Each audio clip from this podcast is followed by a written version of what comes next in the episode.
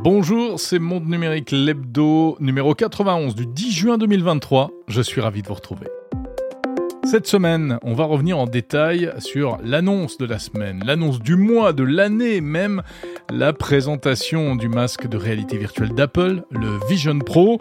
Je vous raconterai un peu euh, les questions que soulève euh, cette annonce. Et puis on écoutera l'analyse d'un spécialiste du secteur, le fondateur de la société Lynx, Stan Larocque. Avec Lisa de Bernard, comme chaque semaine, un coup d'œil sur l'actualité tech et notamment les premiers deepfakes de manipulation politique en Russie.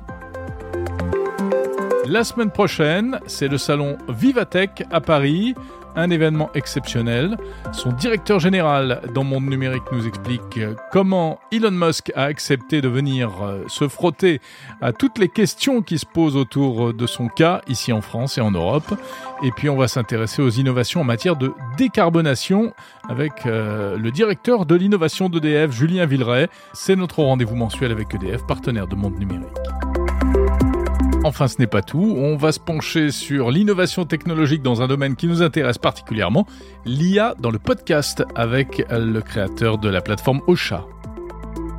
Monde numérique, Jérôme Colombin. Monde numérique, c'est chaque samedi 40 minutes de news et d'interviews consacrées au meilleur de la tech, parfois aussi au pire. Si vous en voulez davantage, retrouvez l'hebdo en version premium long format sur Apple Podcast avec les interviews en intégralité dès le samedi matin. Sinon, les épisodes gratuits de Monde Numérique sont disponibles sur toutes les plateformes de podcast. Merci d'avoir cliqué cette semaine encore sur cet épisode. L'actu de la semaine.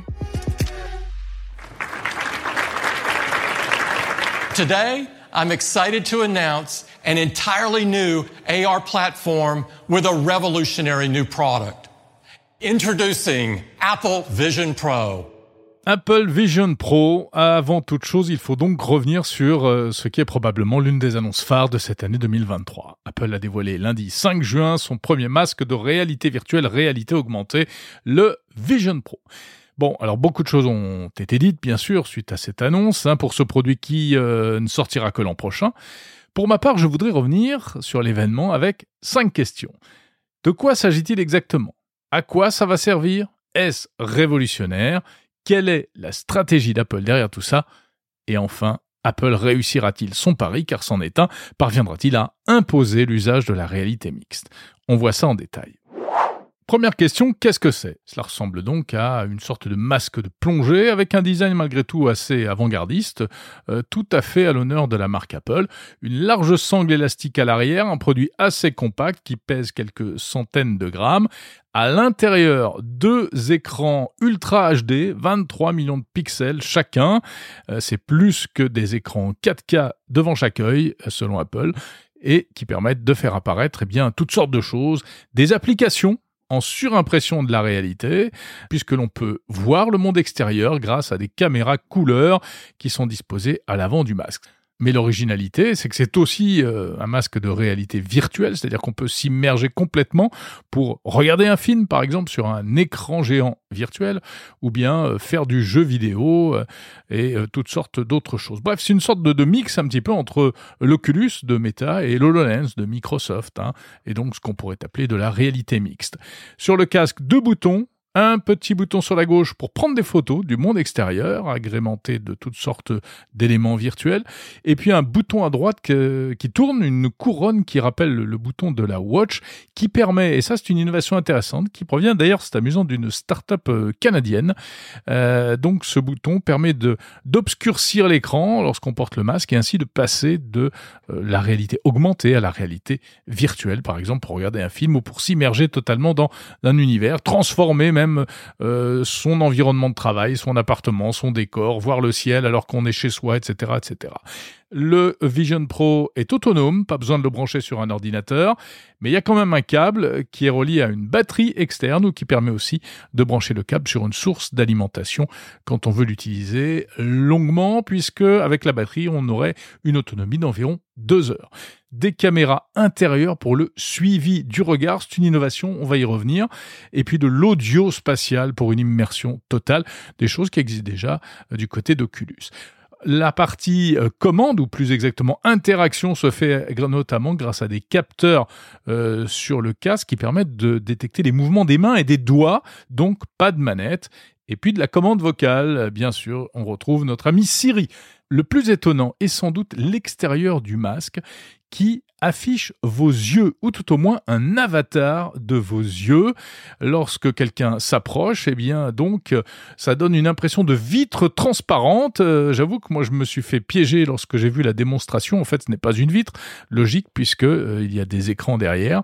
Mais en simulant comme ça le regard de l'utilisateur qui peut euh, suivre, eh un interlocuteur en face, ça évite que on soit complètement coupé de l'extérieur. Une fonction originale qui s'appelle EyeSight. Bon, ce casque Vision Pro sortira uniquement l'année prochaine et uniquement aux États-Unis pour commencer. Et euh, ça ne vous aura pas échappé, très certainement. Il coûte une blinde, 3500 dollars, euh, ce qui devrait nous faire, s'il arrive un jour en Europe, euh, plus de 4000 euros. Deuxième question, à quoi ça va servir? Alors Apple met en avant trois types d'usages principaux. Le travail, bien sûr. Vous mettez le masque et vous vous retrouvez euh, potentiellement face à un PC virtuel avec plein d'écrans ou avec des grands écrans. Vous en avez plein les birettes. Pas besoin d'installer des écrans physiques sur votre bureau. Ça ressemble à ce dont je vous parlais la semaine dernière dans Monde Numérique. Un prototype ou un produit euh, d'une start-up euh, israélienne, le Sightful Space Stop, hein, à réécouter éventuellement dans l'hebdo numéro 90. Deuxième Deuxième type d'usage, la communication. Oui, en visio principalement, euh, en 3D, avec des avatars, euh, avec des gens qui portent un casque ou qui n'en portent pas pour euh, manipuler des maquettes virtuelles, etc. Des choses qu'on a déjà vues hein, chez les concurrents. Troisième type d'utilisation, le divertissement, bien sûr, pour regarder des films sur un écran géant, je l'ai dit, y compris en 3D. Hein, c'est mieux que des lunettes 3D. imaginez en avion, avoir l'impression d'être dans une vraie salle de cinéma alors que vous êtes en voyage totalement isolé par rapport aux autres passagers. Du jeu vidéo, bien sûr, et puis euh, plein de choses, euh, consulter ses photos personnelles, etc. À noter qu'Apple a annoncé un partenariat avec Disney. L'offre Disney Plus sera disponible dès le lancement du casque. Autant dire que rien que ça, ça risque de rendre le produit extrêmement attrayant. Et puis d'autres applications sont à venir, puisque derrière tout ça, il y a un vrai système d'exploitation développé spécialement qui s'appelle Vision OS et qui permettra de créer toutes sortes d'applications supplémentaires. Voilà donc pour les usages. Troisième question, est-ce révolutionnaire? Alors, au niveau de ce qu'on appelle les use cases, c'est-à-dire bah, ces usages précisément, ce qu'on pourrait faire avec le casque, ça ne semble pas réellement disruptif. Hein. Pas de killer app, pardon pour ces trois termes euh, anglophones, en tout cas pas d'application qui nous fait dire waouh, je le veux. Euh, mais d'une manière générale, on attendait euh, éventuellement avec ce casque un, peu un, effet iPhone. Hein. Apple va-t-il complètement réinventer le monde avec un nouveau produit?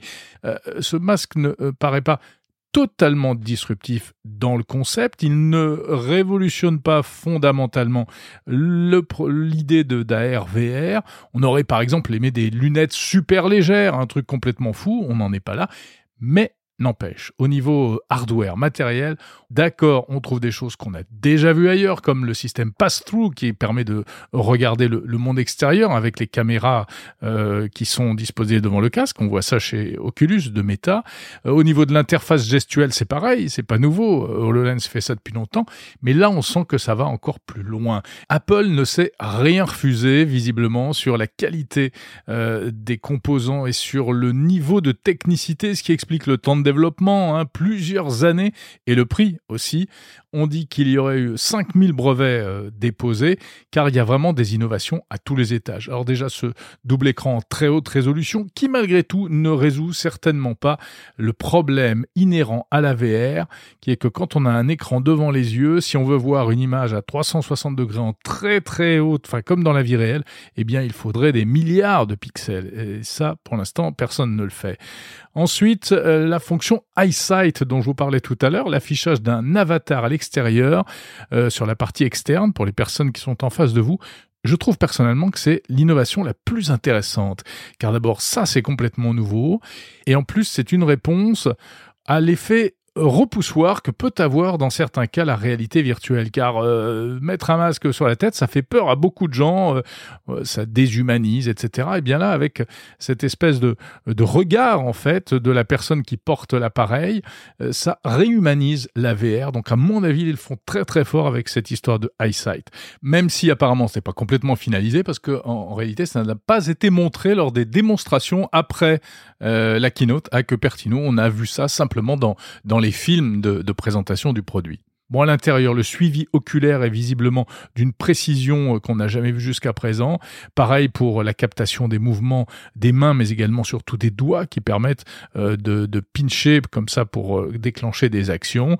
Et puis, intéressant également, j'ai noté pendant la keynote ce petit dégagement sur les données personnelles.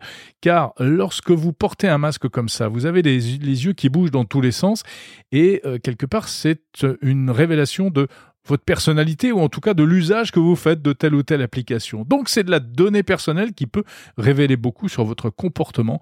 On s'était beaucoup interrogé lorsque Meta a lancé son premier casque en disant que ça allait servir à euh, inonder de publicité ultra ciblée basée sur le comportement des gens. Et eh bien là, Apple a d'ores et déjà apporté la réponse en expliquant que toutes ces données de suivi du regard resteraient stockées dans euh, ce qu'ils appellent l'enclave sécurisée du produit et donc a priori ça ne devrait pas en sortir. Bon, alors quatrième question, euh, quelle est la stratégie d'Apple exactement avec ce produit? Ce n'est pas un accessoire informatique qui viendrait compléter votre setup de rêve à la maison. Selon Apple, c'est un ordinateur à part entière. C'est même le PC de demain, l'ordi du futur. Tim Cook l'a dit, ils veulent réinventer encore le numérique.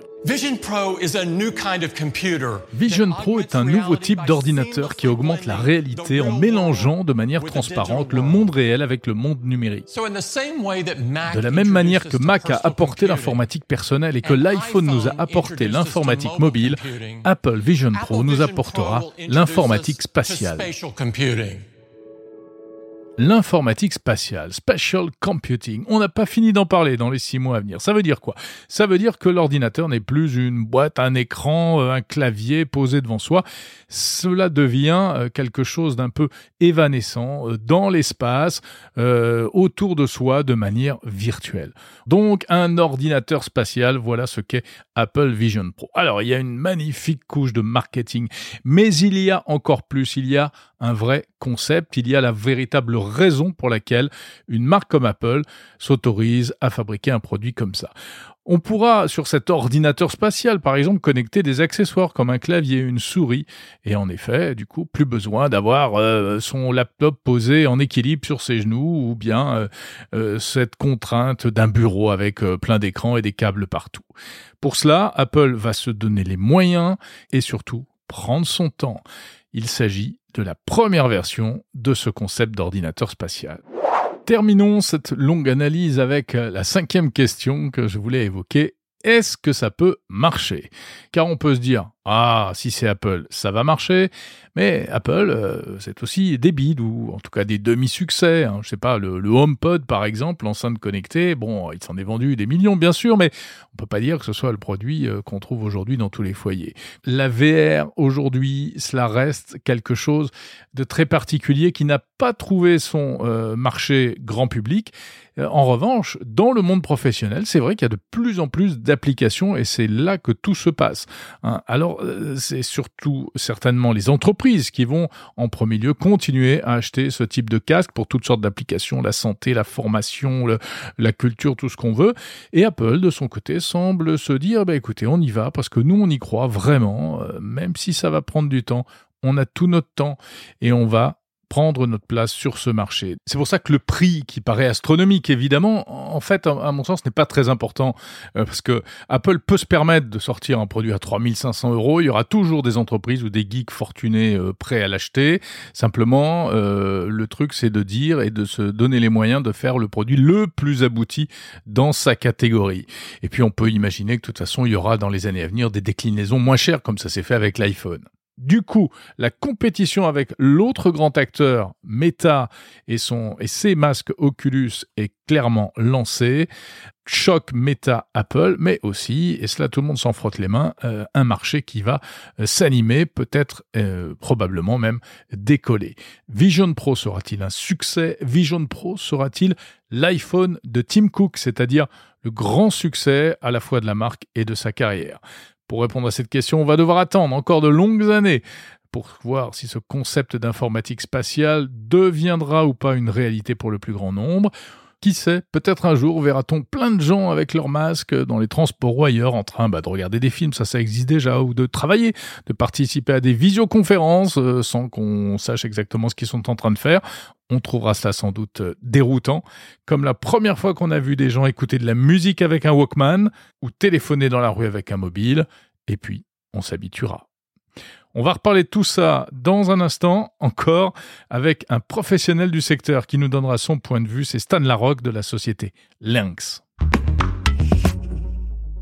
L'actualité cette semaine, euh, ce sont aussi des news qu'a repéré pour nous Lisa de Bernard. Salut Lisa. Bonjour Jérôme. Et on commence avec un étonnant piratage technologique en Russie, un faux message de Vladimir Poutine.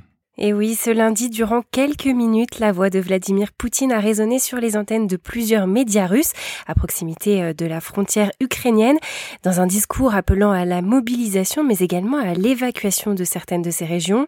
Même intonation, même voix, tout portait à croire que Vladimir Poutine était derrière le micro, et pourtant, il ne s'agissait que d'une vaste supercherie orchestrée euh, par des pirates grâce à la technique du deepfake, ces vidéos euh, réalisées à l'aide de l'intelligence artificielle qui permettent de remplacer la voix et le visage d'une personne par une autre. Une méthode qui est loin d'être inédite puisque rappelez-vous, elle était déjà utilisée en 2018, notamment dans une vidéo euh, très convaincante mettant en scène Barack Obama.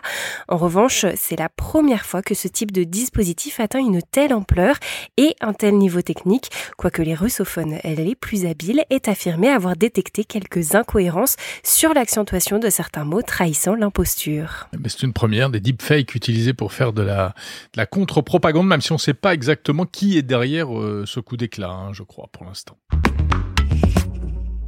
Toujours en matière de piratage par intelligence artificielle, euh, c'est du côté euh, des États-Unis aujourd'hui que ça se passe avec depuis plusieurs semaines une hausse du, du nombre de signalements pour, alors tenez-vous bien, des photos détournées en images pornographiques. Explique-nous ça. Eh bien, comme on le sait, Jérôme, l'intelligence artificielle utilisée à mauvais escient peut faire des ravages, et c'est le cas avec la sextorsion, comme on l'appelle, qui prend une toute nouvelle dimension, puisque depuis peu, des pirates récupèrent en masse des selfies et autres photos disponibles sur nos réseaux sociaux pour les transformer grâce à l'intelligence artificielle en des images compromettantes afin de réclamer de l'argent à leurs victimes. Là encore, c'est la technique du deepfake qui est utilisée et ça n'a rien de nouveau non plus, puisque cela fait plusieurs années que des personnalités publics sont visés par ce type de chantage. La nouveauté réside plutôt dans la démocratisation des outils utilisés euh, pour euh, réaliser ces montages, ouvrant la voie à une utilisation massive. Et effectivement, on retrouve désormais parmi les victimes de nombreux anonymes de tout âge, y compris des mineurs, et c'est d'ailleurs euh, ce qui inquiète particulièrement les autorités qui appellent les parents à faire preuve de prudence quant au, contenu qu'ils partagent ou que leurs enfants partagent sur le web. Oui, c'est terrible, ça, ça risque de faire encore des dégâts en matière de harcèlement, hein, de, cyberharcèlement, etc. Pour terminer, en France, euh, un projet qui était pourtant euh, sympathique, mais qui tombe à l'eau. La carte vitale biométrique ne verra pas le jour. Et non, euh, elle n'est pas, pas encore née, qu'elle est déjà enterrée, hein, cette carte vitale euh, biométrique qui rentrait dans le cadre du grand projet France Identité, car elle n'a pas convaincu. Motif, elle est jugée trop chère. Un rapport a pointé du doigt les dépenses pharaoniques que nécessiterait euh, la mise en place d'un tel dispositif. Intégrer les empreintes digitales ou l'iris du détenteur coûterait environ 1,2 milliard d'euros. Le coût de fabrication de la carte passerait ainsi de 3 à une dizaine d'euros, à quoi s'ajouterait le remplacement des bornes et des lecteurs de cartes chez les les professionnels pour quelques 12 millions d'euros. Bref, la facture est trop salée. Le gouvernement penche donc plutôt pour euh, une fusion entre la carte vitale et la carte d'identité, dont la sécurité a été euh, renforcée dans son nouveau format. La puce ou le QR code de cette nouvelle carte pourrait ainsi accueillir euh, dans les prochains mois ou les prochaines années l'identifiant de la sécurité sociale. Alors rien d'arrêté pour le moment, hein. les contours d'un tel projet devraient plutôt se dessiner durant l'été lors de la mission de préfiguration lancée par le gouvernement. Dommage, hein, ça aurait été bien une carte vitale biométrique, mais parfois on voit que c'est pas pour des raisons techniques que certains projets ne voient pas le jour, mais pour des raisons financières tout bêtement. En l'occurrence, quand c'est financé par le contribuable, ça se comprend. Euh, d'ailleurs, cela dit, la fusion entre la carte vitale et la carte d'identité, ça risque de poser d'autres problèmes, mais ça, on aura l'occasion d'en reparler. Merci beaucoup, Lisa de Bernard, qu'on retrouve chaque semaine dans Monde Numérique. Monde Numérique, le meilleur de la tech.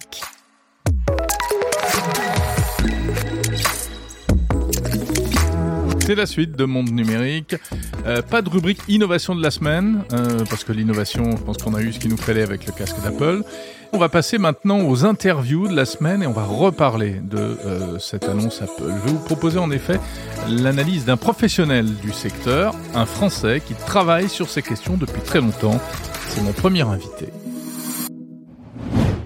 Bonjour Stan Larocque. Bonjour fondateur, CEO de Lynx, euh, une société française qui travaille depuis longtemps sur un casque de réalité virtuelle, réalité augmentée. On a déjà eu l'occasion de se rencontrer sur Monde Numérique. Euh, merci d'être là pour euh, commenter un peu ces annonces de d'Apple. Ça y est, euh, on peut dire que Apple est sorti du bois puisque en fait c'était annoncé, enfin la rumeur annonçait ce, ce produit depuis très longtemps, donc il est officialisé. La rumeur était donc juste, mais surtout la question qu'on se pose, c'est est-ce que euh, c'est à la hauteur de ce qu'on attendait? Est-ce que c'est à la hauteur de la réputation d'Apple? Et euh, qu'est-ce que ça va changer, euh, selon vous, l'arrivée de ce, produit l'année prochaine d'ailleurs? Alors, alors pour, pour, pour moi, en fait, ça change tout déjà parce que je travaille dans cette industrie depuis plusieurs années. je travaille sur un produit très similaire, donc les, les, les casques qu'on connaît très bien chez Lynx. On en a un qui qui est sorti. Hein, on est content de sortir avant Apple en tout cas euh, mmh et d'être français. Euh, mais si, vous voulez, en fait, le, fait que Apple soit là, rien, rien que le fait qu'il se montre et qu'il sorte du bois, c'est énorme. Euh, c'est énorme dans le sens où, euh, euh, voilà, on parlait d'une rumeur, mais en fait, ils avaient 3000 personnes qui bossaient là-dessus depuis un moment. Euh, c'est pour eux, c'était, c'est pas un, c'est pas un pari technologique, c'est quelque chose dont ils sont sûrs, c'est stratégique, c'est, ils sont là pour durer. Donc là, ils sortent leur premier produit qui est à la hauteur d'Apple parce que c'est les seuls à pouvoir sortir un produit à 3500 euros et d'être sûr de le, de le vendre. Euh, si, si Meta sortait un, un produit euh, à ce prix-là, c'est sûr que ça marcherait pas. La preuve, ils ont sorti un Meta Quest Pro à, à 1700 euros euh, il y a, il y a, il y a six mois, euh, six mois, un an, qui, qui a, qui n'a pas marché, si je peux dire. Donc voilà, un produit aussi cher, aussi haut de gamme, il y a que Apple qui peut faire ça. Derrière aussi, c'est une machine marketing énorme qui va éduquer euh, les consommateurs. Donc, euh, si vous voulez, c'est que des bonnes nouvelles. Euh, le fait qu'il soit cher comme ça, ça va laisser de la place aux autres. donc, par exemple, nous, chez Lynx, on n'est pas du tout inquiet, on est même content. si vous voulez, c'est une Ferrari qui coûte le prix d'une Ferrari. et nous, ce qu'on dit aux gens, c'est bon, bah voilà, si tu peux pas te payer la Ferrari, bah viens chercher notre Mercedes ou notre BMW. Pour ceux qui n'ont pas encore compris, à quoi ça va servir concrètement ça? Et ben en fait ça ça va servir à, à ce qu'on ce qu'on connaît déjà donc euh, consommer du contenu du, du type euh, jeu vidéo voire même regarder des films dans une salle de cinéma où on est tout seul et on n'est pas dérangé par les gens autour de nous. Euh, c'est aussi euh, donc ça c'est voilà c'est toute la consommation de, de, contenu on va dire un peu un peu passive. Ils ont quand même la NBA Disney et tout pour pour assurer ça derrière donc rien que ça ils mettent la barre un peu au dessus et après leur casque a un niveau de qualité euh, suffisant. Il y a vraiment eu un point d'inflexion technologique qui a permis ça, où ils ont débloqué tous les usages que, que voulait un peu Meta, hein, sans, sans, vraiment y, y parvenir, euh, de productivité. Donc c'est-à-dire vraiment remplacer votre ordinateur ou votre tablette ou même votre téléphone par le casque en interagissant euh, d'une nouvelle manière. Donc c'est une nouvelle interaction machine. Vous pouvez utiliser les applications que vous connaissez sur votre PC de, de, manière extrêmement intuitive en 3D Euh, et donc ça, c'est ce qu'ils appellent l'informatique spatiale, le spatial computing.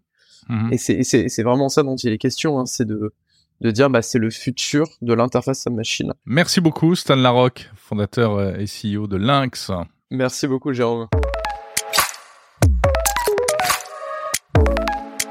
Mercredi 14 juin s'ouvrira à Paris la nouvelle édition du salon Vivatech.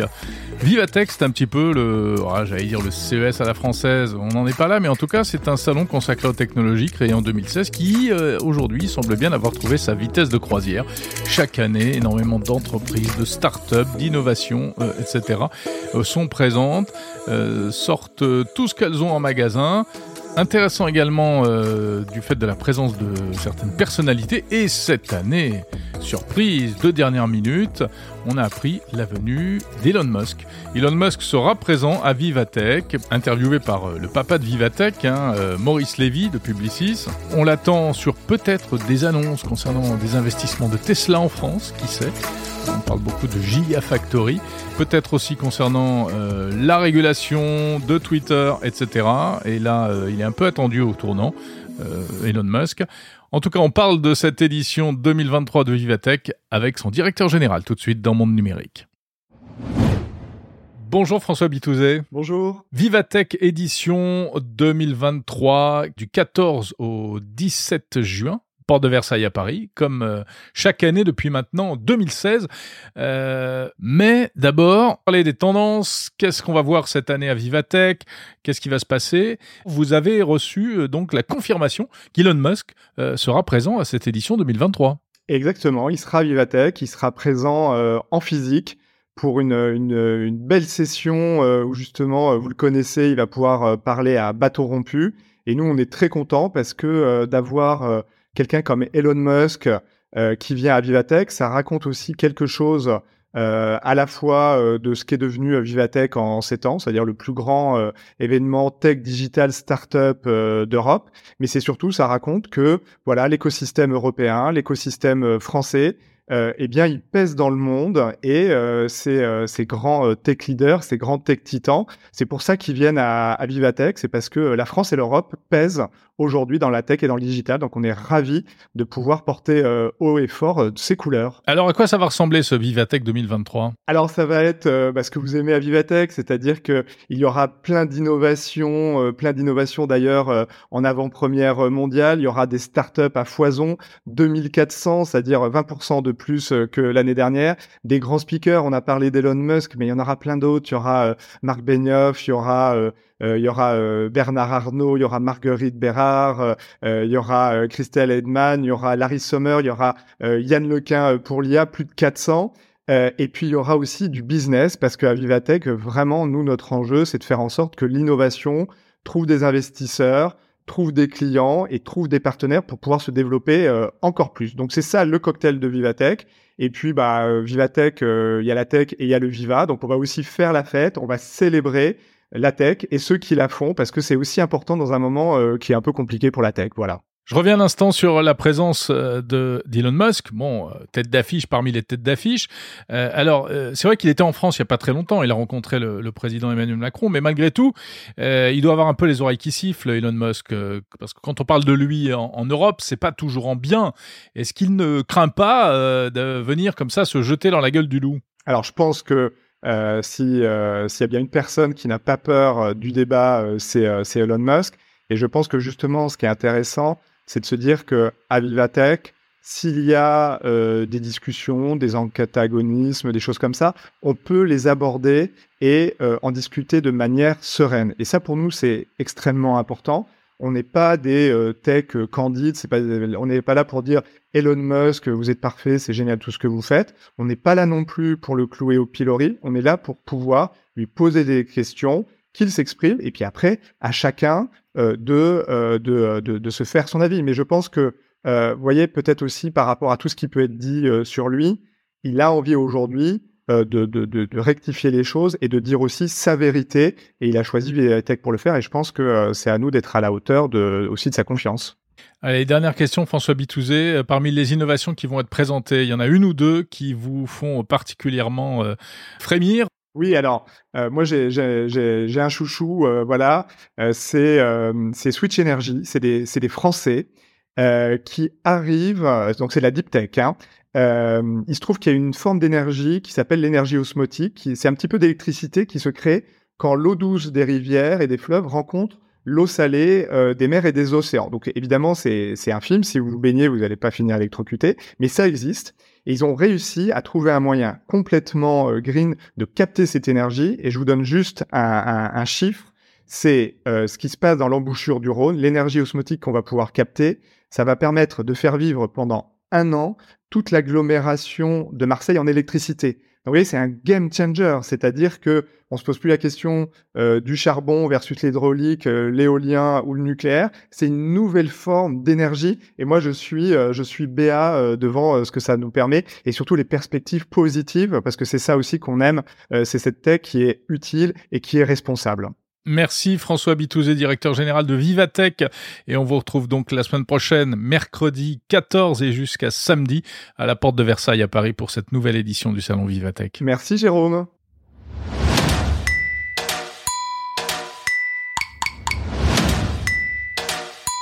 Allez, on va parler encore un peu de Vivatech avec euh, notre rendez-vous partenaire. EDF euh, e sera présent à Vivatech comme chaque année pour montrer des innovations et aussi pour agir. On en parle tout de suite. Bonjour Julien Villeray. Bonjour Jérôme. Directeur de l'innovation d'EDF. Je suis ravi de vous retrouver comme euh, chaque mois dans Monde Numérique. EDF, partenaire de Monde Numérique depuis un certain temps déjà. On parlait l'année dernière ensemble de Vivatech 2022. Ça y est, nous sommes à Vivatech 2023 qui arrive euh, à grands pas.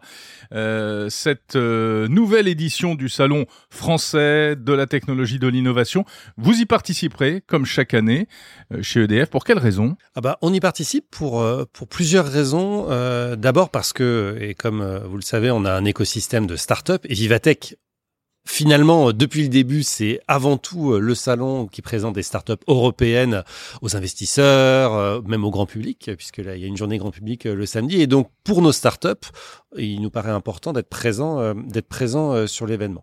Mais même au-delà de ça, on est vraiment un partenaire historique de Vivatech avec du sens. on a toujours voulu être partenaire sur le sujet du bas carbone.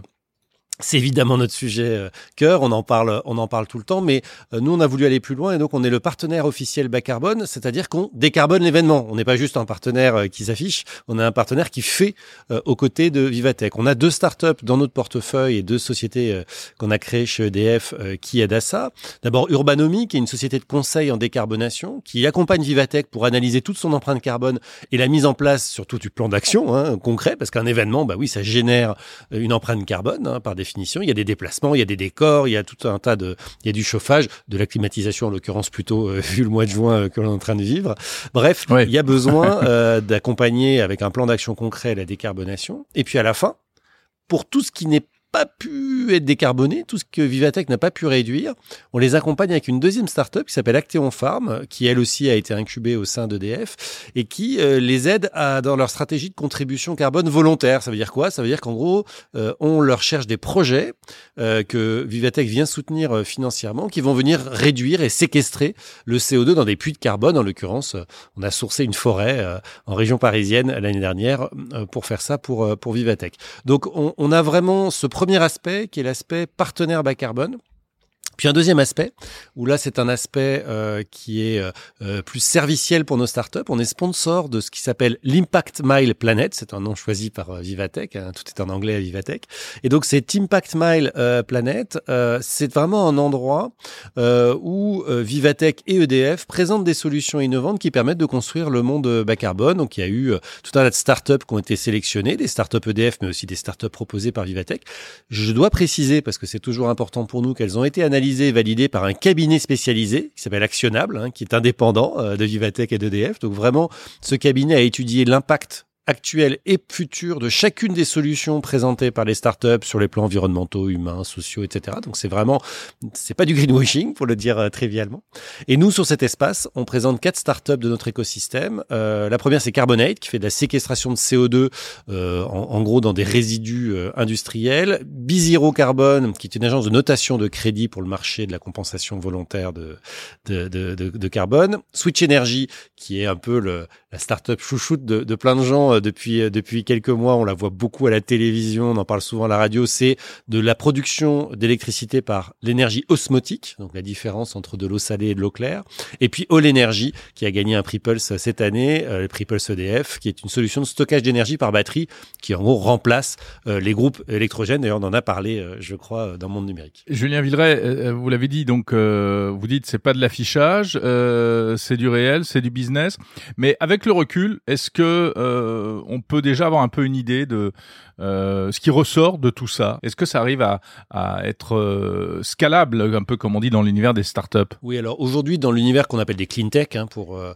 pour généraliser, c'est-à-dire toutes les technologies qui permettent ouais. d'avoir une approche environnementale et de transition écologique, de transition énergétique, la partie énergie est évidemment absolument majeure, puisque c'est un des principaux émetteurs de gaz à effet de serre, hein, l'énergie, le pétrole, le gaz, mais aussi tous les moyens utilisés pour produire de l'électricité quand elle n'est pas bas carbone, ce qui évidemment n'est pas le cas de celle d'EDF, vous le savez. Euh, et donc, euh, il y a aujourd'hui euh, une vitalité absolument incroyable sur ces sujets. Il y a un nombre de projets impressionnants dans le monde entier. Il y a énormément de startups qui travaillent et des startups dans tout, vraiment tous les domaines, mais aussi tous les continents et tous les pays. Euh, donc, faut pas du tout imaginer que c'est un sujet uniquement de pays développés. C'est aussi un, un, sujet très important pour les pays en voie de, en voie de développement. la particularité aujourd'hui, c'est qu'il y a un consensus pour dire, dans toutes ces technologies, évidemment, euh, euh, on va pas chercher finalement celle qui va gagner à la fin. Euh, on va chercher celle au pluriel qui vont toutes contribuer ensemble. Parce qu'en fait il y aura pas la, silver bullet comme on dit euh, comme disent les américains il y aura pas la solution idéale pour tout. Il va y avoir tout un ensemble de solutions qui vont être agrégées. C'est ça qui va nous permettre de décarboner le secteur énergétique. Et le graal aujourd'hui c'est quoi? C'est évidemment la technologie. Je parlais de la technologie, par exemple, des membranes osmotiques de Switch Energy, mais c'est aussi et surtout le coût. On sait aujourd'hui que euh, il est peu probable que tout un tas de pays, en tout cas en dehors des pays développés, puissent se permettre de se payer des technologies très chères, c'est-à-dire plus chères que bah, le pétrole, le gaz, etc. Et donc, bah, tant que les nouvelles technologies, les technologies clean, les technologies propres, ne coûtent pas le même prix, voire moins cher que les anciennes technologies dites sales, euh, eh ben ça marchera pas. On n'arrivera pas à décarboner le monde. Et donc aujourd'hui, beaucoup de ces startups, beaucoup de ces recherches se font autour de je fais baisser le prix. Oui, j'ai une technologie. Je pense que cette technologie, elle va permettre d'aider euh, le monde, mais pour qu'elle puisse aider le monde, il faut qu'elle propose une solution pas chère. Et donc ça, c'est, je crois, une prise de conscience assez récente, hein, qui date des euh, deux, trois dernières années, euh, mais qui est le focus absolument majeur de toutes les sociétés et de toutes les startups qui travaillent sur ces sujets-là. Donc, beaucoup de solutions, une vraie prise de conscience qu'il faut atteindre pour la plupart, elles visent 2030, euh, une baisse des coûts euh, très très importante de ces solutions pour qu'elles puissent être adoptées de façon large, mais un grand grand espoir de pouvoir atteindre des objectifs. alors évidemment, ça va pas être facile de les atteindre au sens de l'accord de Paris en 2050 dans l'ensemble sur l'ensemble de la planète,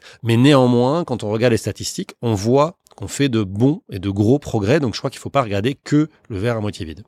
Merci Julien Villeray, directeur de l'innovation d'EDF.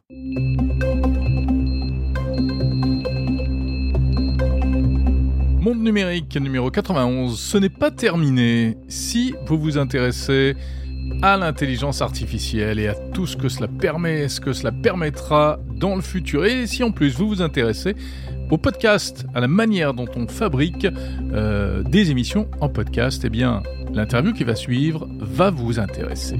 J'ai rencontré le fondateur de la plateforme d'hébergement Ocha qui nous parle des innovations étonnantes à venir dans ce domaine. Si ce sujet vous intéresse, retrouvez l'interview intégrale dans Monde Numérique Lebdo version longue, en premium sur Apple Podcast, ou bien euh, sur toutes les plateformes dès la semaine prochaine. Bonjour Maxime Piquette. Bonjour Jean. Alors Maxime Piquette, parlons un peu de tech, hein. bah, c'est le propos de Monde Numérique évidemment, parce que la tech est évidemment présente dans le podcast et encore plus aujourd'hui avec des innovations que vous préparez, que vous avez commencé à mettre en œuvre et là il faut lâcher le buzzword, ça passe par l'intelligence artificielle. Oui, ça passe par l'intelligence artificielle parce que nous, notre vision chez Ocha, c'est de dire que l'intelligence artificielle va être une réelle aide euh, pour les podcasteuses et podcasteurs. C'est-à-dire que euh, la vision, c'est pas de dire il faut que l'IA remplace les podcasteurs, heureusement. Euh, hmm, mais on, je vous poserai quand même la question tout à l'heure. Alors, il y a, y a des sujets aussi sur ça, ça va être intéressant. Mais en tout cas, nous, ce qu'on a envie d'inclure de, de, sur Ocha ou de permettre chez Ocha, c'est vraiment de faire en sorte que ça devienne une aide. Euh, euh, et pour être encore plus précis là, ici, hein, c'est de dire, bah, effectivement, euh, j'ai travaillé sur mon contenu, j'ai enregistré ce contenu. Bon, souvent, les podcasteurs, quand ils arrivent à ce stade-là, ils passent beaucoup moins de temps sur la partie promotion. Et ça, c'est dommage parce que c'est très importante. C'est hyper important. Ils ont passé tellement de temps promotion. à préparer le contenu, à l'enregistrer, à prendre du temps pour ça, que au moment de le distribuer et de le promouvoir, ils passent plus du tout d'investissement là-dessus. Et donc, qu'est-ce qu'on veut faire Mais ils sont épuisés hein. quand on sort d'un enregistrement de podcast et, du montage. Bah, on a envie de très vite le rendre disponible. en fait, on a envie de le rendre disponible à tout le monde. Eh et c'est là où bah, l'IA va venir en aide parce que bah, il s'avère que on a le son et grâce à ce son on va pouvoir le transcrire en, texte. Mais aujourd'hui, on utilise déjà les métadonnées, donc titre, description du podcast, pour euh, effectivement euh, aider euh, les, les, podcasteurs à générer un post sur les réseaux sociaux. Voilà, pour rédiger des tweets, des posts Facebook, LinkedIn, Ça c'est la première, ça c'est la première étape. Mais en fait, la deuxième étape, là où on veut aller beaucoup plus loin, mhm. c'est de dire, on va pas utiliser bah, ce que vous vous donnez, c'est vous avez juste donné le contenu audio.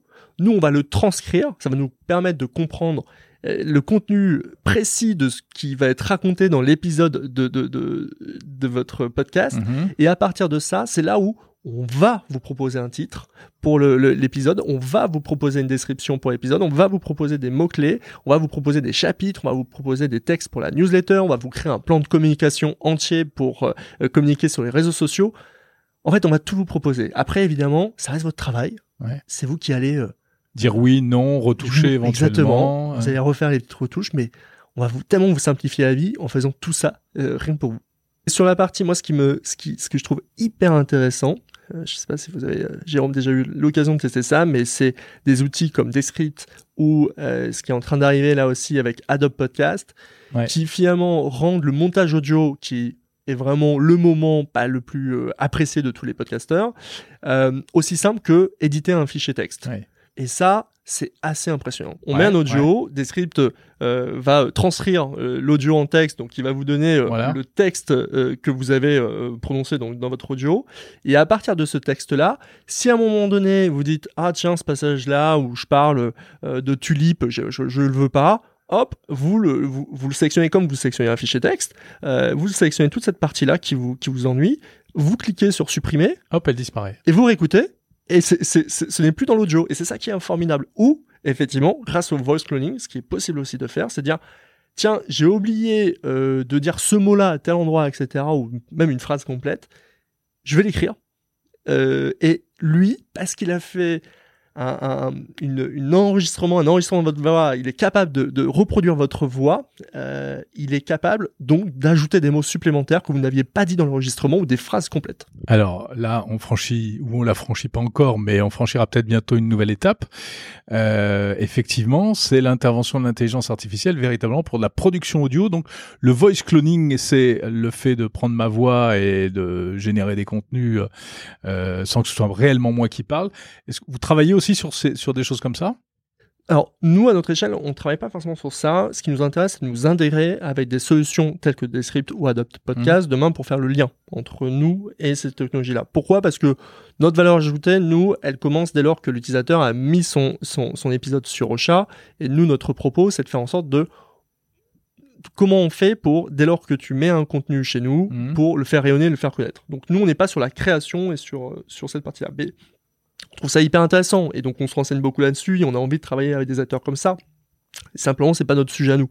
Mais effectivement, on s'intéresse beaucoup à ça, notamment au voice cloning, euh, ou même euh, simplement aux technologies de text-to-speech qui euh, se sont énormément développées ces dernières années, voire ces derniers mois. je pense notamment à des dernières publications de Microsoft qui a sorti des technologies qui sont pas du tout connues par le, le, le, le commun des mortels, mais qui vont arriver, à mon avis, d'un point de vue direct dans les technologies qu'on qu va tous utiliser demain. Et c'est impressionnant. C'est-à-dire que je, je euh, cette idée d'avoir demain une voix artificielle qui nous parle et qui est totalement indiscernable par un être humain, qui va pouvoir mimer, parce que ça, il ne suffit que de mimer, on n'a pas besoin que l'IA ressente, on s'en moque de ça, on veut mmh. juste qu'elle mime des intonations, des rires, euh, des souffles dans la voix ou peu importe. Ça, il faut être bien clair, ça va arriver. C'est-à-dire que demain, il sera impossible pour vous de dire est-ce que cette personne qui est en train de me parler en audio là, est-ce que c'est un humain ou pas? Ce sera pas possible. Merci Maxime Piquette, fondateur et, et CEO de Ocha. Merci Jean. Encore une fois, si ce sujet vous intéresse, ne ratez pas l'interview intégrale de Maxime Piquette dès ce samedi 10 juin sur Apple Podcast dans l'hebdo version longue en premium ou bien la semaine prochaine sur toutes les plateformes. C'est fini pour Monde Numérique l'hebdo numéro 91. J'espère que cette édition vous aura plu. Euh, quatre interviews sur des sujets assez variés finalement. Euh, la semaine prochaine, je vous donne rendez-vous pour un Monde Numérique spécial puisqu'il sera entièrement consacré et enregistré au Salon Vivatech à Paris à la porte de Versailles. C'est l'événement, c'est l'occasion de rencontrer beaucoup d'innovateurs euh, dans tous les domaines, véritablement dans tous les domaines. C'est ça qui est intéressant. Donc je donne rendez-vous pour euh, une édition qui très certainement euh, sera encore plus riche que d'habitude. Merci d'être fidèle à ce rendez-vous. Merci pour vos commentaires euh, sur les plateformes de podcast, les petites étoiles aussi, très important euh, pour vos messages. Je vous remercie pour les mails ou les tweets que vous m'envoyez ici et là. N'hésitez pas à me faire part de vos commentaires, de vos réactions. S'il y a des choses qui vous plaisent, qui vous déplaisent dans mon numérique, n'hésitez pas surtout à me le faire savoir. Merci pour votre fidélité. Parlez de ce podcast à vos amis s'ils aiment la tech, surtout ça c'est important. Abonnez-vous à la newsletter, tout cela c'est sur mondenumérique.info. Je vous souhaite une très bonne semaine. Salut.